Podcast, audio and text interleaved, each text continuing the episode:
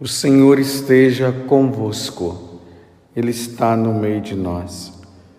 Proclamação do Evangelho de Jesus Cristo, segundo João. Glória a vós, Senhor. Depois de lavar os pés dos discípulos, Jesus lhes disse: Em verdade, em verdade vos digo, o servo não está acima do seu senhor, e o mensageiro não é maior que aquele que o enviou. Se sabeis isto e o puserdes em prática, sereis felizes. Eu não falo de vós todos, eu conheço aqueles que escolhi, mas é preciso que se realize o que está na Escritura. Aquele que come o meu pão levantou contra mim o calcanhar. Desde agora vos digo isto, antes de acontecer, a fim de que, quando acontecer, creais que eu sou. Em verdade, em verdade vos digo: quem recebe aquele que eu enviar, me recebe a mim. E quem me recebe, recebe aquele que me enviou. Palavra da salvação. Glória a vós, Senhor. Estamos neste segmento desse tempo pascal. Estamos na quarta semana da Páscoa de maneira especial na quinta-feira. E vocês percebam que o evangelho que nós estamos seguindo é o evangelho de São João. O capítulo 13, já passamos pelo capítulo, estamos, melhor dizendo, no capítulo 13. E esse capítulo, esses capítulos 13, 14, 15, 16, 17 de São João, ele acontece na intimidade de Jesus com os apóstolos na última ceia.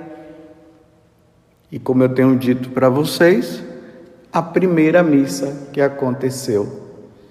Então Jesus está ali nesse clima de despedida e ao mesmo tempo que ele está se despedindo dos apóstolos, ele está realizando a instituição, tanto da Eucaristia como do sacerdócio.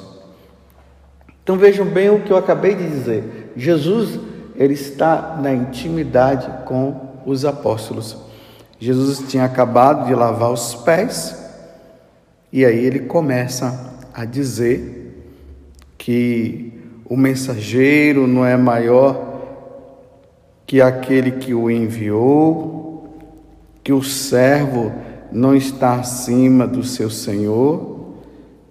E se nós entendermos isso, seremos felizes. Ou seja, se os apóstolos entenderem isso, eles serão felizes.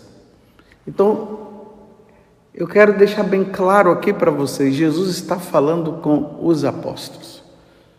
E no final desse evangelho aqui, que nós estamos no capítulo 13, do versículo 16 até o 20, e o versículo 20 fala o seguinte: Em verdade, em verdade vos digo, quem recebe aquele que eu enviei, que eu enviar. E quem é que Jesus envia? Os apóstolos. Eles são enviados a pregar a boa nova. Os apóstolos são chamados a estar a substituir Jesus. Enquanto Jesus volta para a casa do Pai, os apóstolos ficam no lugar dele. E ao mesmo tempo, os, os apóstolos é a própria presença de Jesus. Então, em verdade, em verdade eu vos digo: quem recebe aquele que eu enviar, me recebe a mim. Então, quando um, o apóstolo é recebido nessa ou naquela comunidade, nós precisamos olhar pelo nosso, apelar para a nossa fé e ver naquele homem, com todos os defeitos que ele tem, a própria pessoa de Cristo.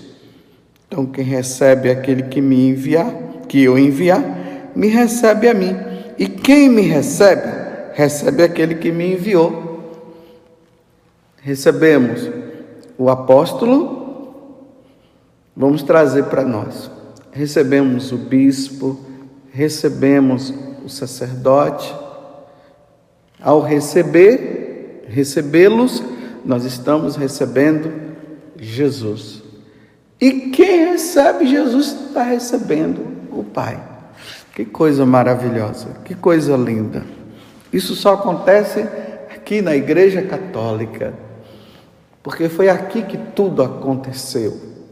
Na minha igreja, como diz Jesus, a Igreja Católica. Mas ao mesmo tempo, meus irmãos, nós estamos diante de um, um grande, de um outro grande mistério que às vezes não dá, não dá para nós concebermos, para nós não dá para nós entendermos com tanta clareza. E só teremos a clareza de entendê-lo, de entender esse mistério, com a ajuda de Deus. Só Deus pode nos dar isso. Os santos padres tiveram essa graça de nos de fazer com que nós pudéssemos entender através da clareza que Deus colocou no coração dele, deles. Por isso que nós, na Igreja Católica, nós sempre apelamos à interpretação da Sagrada Escritura, não simplesmente uma interpretação que dá sim. Eu estou ali na, na capela, estou em algum lugar rezando e de repente eu recebo uma revelação de Deus e começo a falar por aí. Não. Primeiro que tudo aquilo que Deus tinha a nos ensinar, encerrou com o último apóstolo, que foi João. Agora cabe à igreja, através do magistério, através dos padres, dos, dos padres, dos nossos pais, nós chamamos eles de pais, Santo Agostinho, Santo Tomás de Aquino, Santo Irineu e assim por diante, tantos outros. Então, a partir deles, nós passamos a entender melhor o que Deus nos revela. Passamos a compreender melhor, porque imagina cada um trazendo a sua interpretação. E nessa interpretação dos nossos pais, dos santos padres, dos apóstolos e tudo mais, há uma unidade de conhecimento. Não pode haver cada um fala uma coisa. Infelizmente, isso acontece entre os, os nossos irmãos separados. Lá é assim. Cada um fala uma coisa, cada um diz uma coisa, cada um diz que Deus revelou algo para eles. Vocês veem a consequência de Martim Lutero? Quando ele fala da interpretação pessoal que cada um deve ter, isso causa uma confusão, porque aonde está a verdade? A verdade está naquela igreja, está naquela igreja, está naquela outra, está naquela outra, está naquele pastor, está naquela pastora, está nessa. Não! Que confusão, cada um diz uma coisa. Na igreja católica, as coisas acontecem de forma clara. O que Deus falou já está no depósito da fé. Nós iremos é, interpretando o que Deus falou de, de acordo com o tempo, mas sem sair daquilo que Deus já revelou. Senão a igreja católica, que é uma só, ela tem um ensinamento só, ela fica numa grande confusão.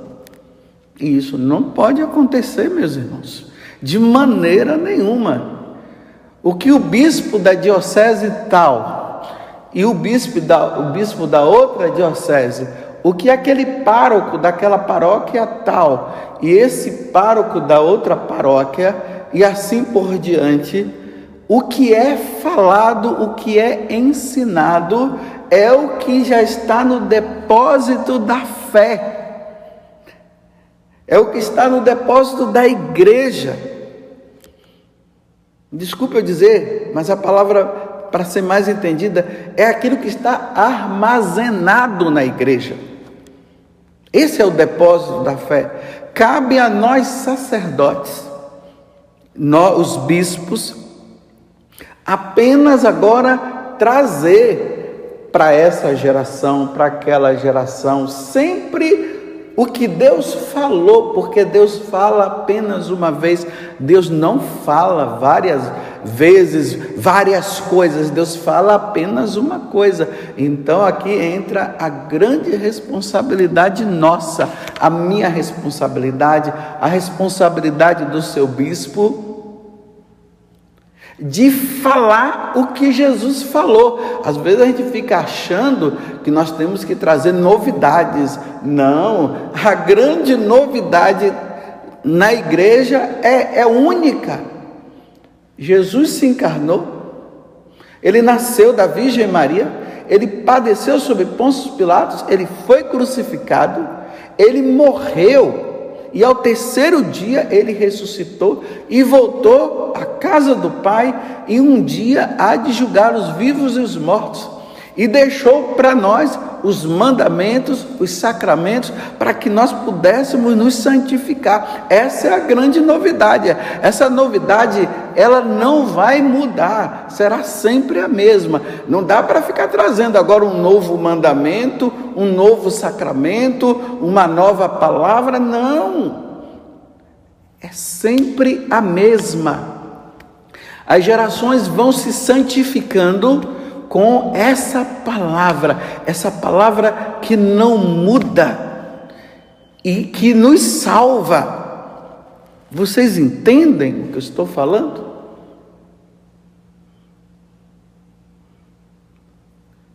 Então nós nos deparamos agora com esse mistério de Judas, aonde Jesus mesmo está dizendo, né? Eu conheço aqueles que escolhi. Então, Jesus escolheu os doze apóstolos. Mas é preciso que se realize o que está escrito na Escritura. Aquele que come o meu pão levantou contra mim o calcanhar. Desde agora digo isto, antes de acontecer, a fim de que, quando acontecer, creais que eu sou. E você sabe que naquele momento da da ceia, que foi a primeira missa, Deus, Jesus, deu toda a oportunidade a Judas para que ele não o traísse. Para também não ficar assim, né? Essas interpretações erradas por aí, como se Judas já fosse predestinado, né? Ele nasceu para trair Jesus. Não, ele não nasceu para trair Jesus. Ele nasceu para conhecer Jesus, para ser fiel a Jesus e para ser um grande apóstolo. Aí você poderia perguntar, mas e aí? E se Judas não traísse? Meus irmãos, eu não sei. Eu não sei. O que eu sei é que Jesus está dizendo aqui que lá nas Sagradas, lá no, no Antigo Testamento, já se falava de uma traição. Poderia ter acontecido uma, uma, uma traição de outra forma. Porque senão Jesus ia dizer, Judas pode me trair, pode fazer isso mesmo, aquela coisa toda, né? E quando Jesus fala para Judas, Olha, faça o que você tem que fazer. Jesus estava dando para ele a oportunidade de saber que ele é Deus, que ele sonda o coração, os corações de todos, e ele conhecia o que já estava no coração de Judas no que diz respeito à traição. Tanto que Jesus deu toda a oportunidade, mas Judas já estava determinado. Ele abriu o coração não para Deus, mas ele abriu o coração para o demônio como diz São João, que ele abriu o coração. O demônio entrou e ele acabou fazendo. Porque o demônio não entra também na vida, nem na minha vida, na sua vida. Se nós não quisermos, ele não entra. Ele entra se nós dermos permissão. Porque aí entra o livre-arbítrio, a liberdade. Deus só entra na minha vida se eu quiser. Se eu não quiser, Deus não vai entrar. E aqui Jesus deixa claro, falando de forma que Judas, que já tá, estava com a intenção, ele pudesse não trair. Mas ele acabou traindo, meus irmãos. Acabou traindo. Que mistério! Era, ele teve a oportunidade de se converter, ele teve a oportunidade de, de mudar de vida e ele não mudou, ele continuou. Aquele que come o pão levantou contra mim o calcanhar. Desde agora eu vos digo isto, antes de acontecer, a fim de que, quando acontecer, creais que eu sou. Então, ao mesmo tempo que Jesus ele fala da traição de Judas, ele já diz que as escrituras já falavam da, de uma traição, e ali, ao mesmo tempo, Jesus diz: para quando acontecer a traição, vocês possam acreditar que eu sou. E aqui Jesus prova está falando para os discípulos a respeito da sua divindade, para que vocês possam descobrir que eu sou, para que vocês possam entender que eu sou. E realmente, na traição de Judas, os apóstolos disseram: está vendo? O mestre falou. Como ele disse, é como Jesus disse. Ao mesmo tempo, aliviando os apóstolos para que eles não entrassem em crise diante de tal traição. O que é que nós podemos trazer para nós? Mais uma vez, eu quero pedir encarecidamente a vocês, meus irmãos, minhas irmãs, rezemos. Rezem, rezem pela hierarquia da igreja. Quando eu falo a hierarquia da igreja, estou falando dos bispos, os sacerdotes, os padres, né? E os diáconos. Rezem para que nós que fomos escolhidos, porque nós fomos escolhidos, nós fomos devidamente ordenados. Então, para que nós que fomos escolhido, escolhidos pelo Senhor, nós não façamos da ordenação do sacramento da ordem um meio de perdição para nós mesmos. Rezem para que nós sejamos fiéis até o fim, até a morte.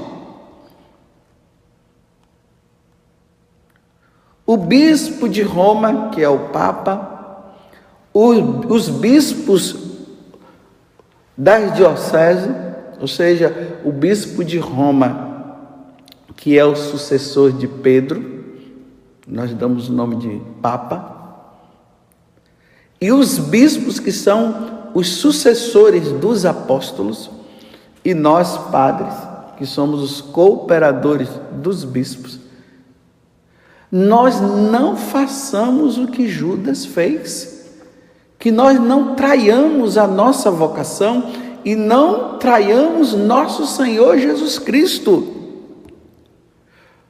com ideias que não condiz com o que Deus revelou, com ideias que vão contra o depósito da fé, com ideias que contradiz os que os santos padres nos deixaram. Nós não podemos trair. Aí Jesus disse, quando ele se refere a Judas, diante de toda a oportunidade que ele deu a Judas, ele diz: era melhor que não tivesse nascido. Meu Deus do céu, imagine Jesus dizer isso para mim, Padre José Augusto, eu te escolhi, mas era melhor que você não tivesse nascido. Mas por quê? Porque a tua vida é de traição. Você ensina o que eu não ensinei, você fala o que eu não falei, os que meus apóstolos não transmitiram. Você nega a ressurreição. Ali por volta do século XVIII, começou-se a falar mais de um, de um Jesus histórico, negando a divindade de Jesus. E nessa história de um, um, Jesus mais histórico, aí vai mostrando assim a humanidade de Jesus. Aí quando entra em questões de dos milagres, aí começa a dizer que, não, que Jesus não fez milagres, que a multiplicação dos pães foi Jesus foi partilhando o pão e deu ali para todo mundo, mas não teve milagres, coisa nenhuma. Isso é uma traição. Negar os milagres de nosso Senhor Jesus Cristo é uma traição, uma grande traição. Negar a ressurreição de nosso Senhor Jesus Cristo, dizer que isso aqui foi uma mentalidade, foi uma ideia dos apóstolos. Isso é uma grande traição. E aqui é importante notar o que Jesus está dizendo. Eu conheço aqueles que escolhi. Então Jesus conhece, conhece os que estão vivendo uma vida de traição e aqueles que estão vivendo uma vida de fidelidade. Então, quando eu peço para vocês rezarem pela hierarquia da igreja, é justamente isso: é que aqueles que estão na fidelidade continuem sendo fiéis, e aqueles que estão na infidelidade que se convertam, se convertam antes, antes da morte, porque aqueles que morrerem traindo Jesus vai pagar muito caro. muito caro vai pagar. Aqueles que não estão ensinando o correto, aqueles que estão dizendo que não há mais pecado, aqueles que estão dizendo não, o inferno está vazio, não existe o inferno, só tem o céu. Que o que importa é que você seja feliz, porque Deus quer sua felicidade. Então, quando Deus quer sua felicidade, então é assim, faz o que quiser da sua vida.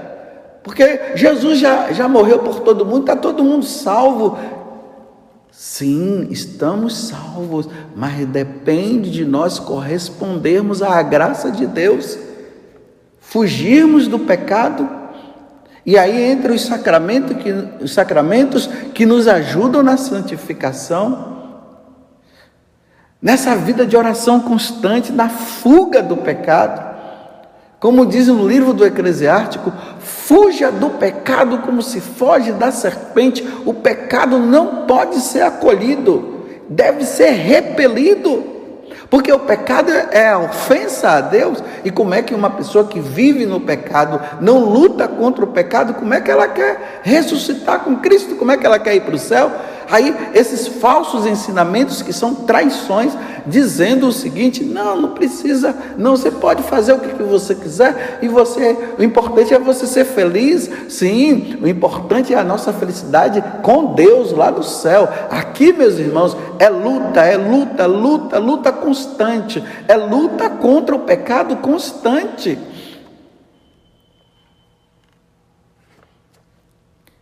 Nós sacerdotes, os bispos, não podem trair Jesus nos ensinamentos.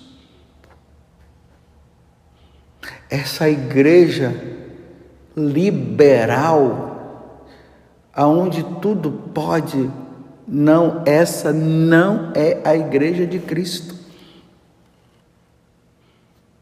Ontem, celebrando a missa lá no santuário, aqui do Pai das Misericórdias. No ensinamento, no, no final eu disse assim, às vezes dá uma impressão que tem duas igrejas. Dentro da igreja católica tem duas igrejas. A impressão é que é assim. Uma daqueles que estão dizendo sejam santos, lutemos contra o pecado. Jesus Cristo é o nosso Deus, sim. Ninguém vai ao Pai se não for por meio dele. Busquem os sacramentos, abandonem o pecado de qualquer forma. E tem uma outra igreja, dentro dessa igreja, aonde tem um outro ensinamento. Tudo é liberal, pode fazer o que quiser, Deus é amor, Deus é misericórdia. Não se fala do pecado, não se diz que o pecado leva à morte, como o próprio Jesus diz, que é a morte eterna, que não é, na verdade, não é nem morte, né? É a condenação eterna. A igreja que só fala assim, né? É o pobre, o pobre, o pobre, o pobre, o pobre, o pobre, como se o rico não pudesse se salvar. Essa é a impressão. Já não, já não se vive mais a unidade da palavra, do, do, do ensinamento. São dois ensinamentos, então o povo é que se perde, né? Fica perdido dizendo assim, e que lado eu, eu jogo? Aí vai ter aqueles que vai dizer, ah, eu gosto é desse, é desse lado aqui que eu posso fazer tudo. Eu levanto meu braço para Jesus e eu posso fazer tudo. E aí vai, né? Diz que é católico, diz que é de Jesus, que ama Jesus, que ama Jesus que é misericordioso, mas levando uma vida de pecado, porque quem está no púlpito está dizendo pode pecar, pode fazer o que quiser, meus irmãos não tem pecado, Deus é amor, Deus é misericórdia e tudo mais. E a pessoa entra na conveniência e vive uma vida que não tem mudança. Aí dizem que esses que estão aqui, que estão ensinando essa libertinagem, essa, essa igreja liberal, são tidos como os padres bonzinhos, os bonitinhos, os, os padres sabor chocolate, que é docinho, eles são bonitinhos, me desculpe eu falar assim, é uma ironia que eu estou fazendo. E aí aqueles padres que seguem os ensinamentos da Santa Igreja, da Igreja Católica, aquele ensinamento que sempre foi ensinado, que segue Santo Agostinho, Santo Tomás, os santos padres, de um modo geral, que são fiéis à vida dos santos, mas que proclamam, anunciam, falam a verdade, e a verdade muitas vezes, muitas vezes não, a verdade é dura, porque nós queríamos é, é viver como os outros vivem, né? Nessa vida boa. Aí são chamados de padres durão, são duros demais e não sei o quê. Por quê? Fala a verdade, a verdade que deve mudar. São rigorosos, não que são muito, muito rigorosos, não sei o quê. Aí o pessoal, né, os acomodados gostam do padrezinho lá, o bonitinho, que é Deus é amor, Deus é misericórdia, não tem pecado, importante é você ser feliz. Ninguém precisa lutar pelo pecado, mas não. É, aí o pessoal gosta, né? Essa grande maioria está gostando. Uma pequena minoria está do outro lado dizendo: não, eu tenho que lutar, eu tenho que. e fazem penitência e rezam. Aonde nós vamos parar?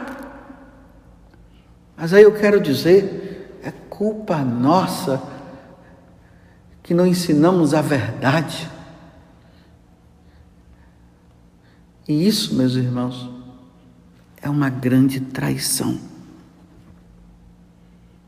Eu não falo de vós todos, eu conheço aqueles que escolhi,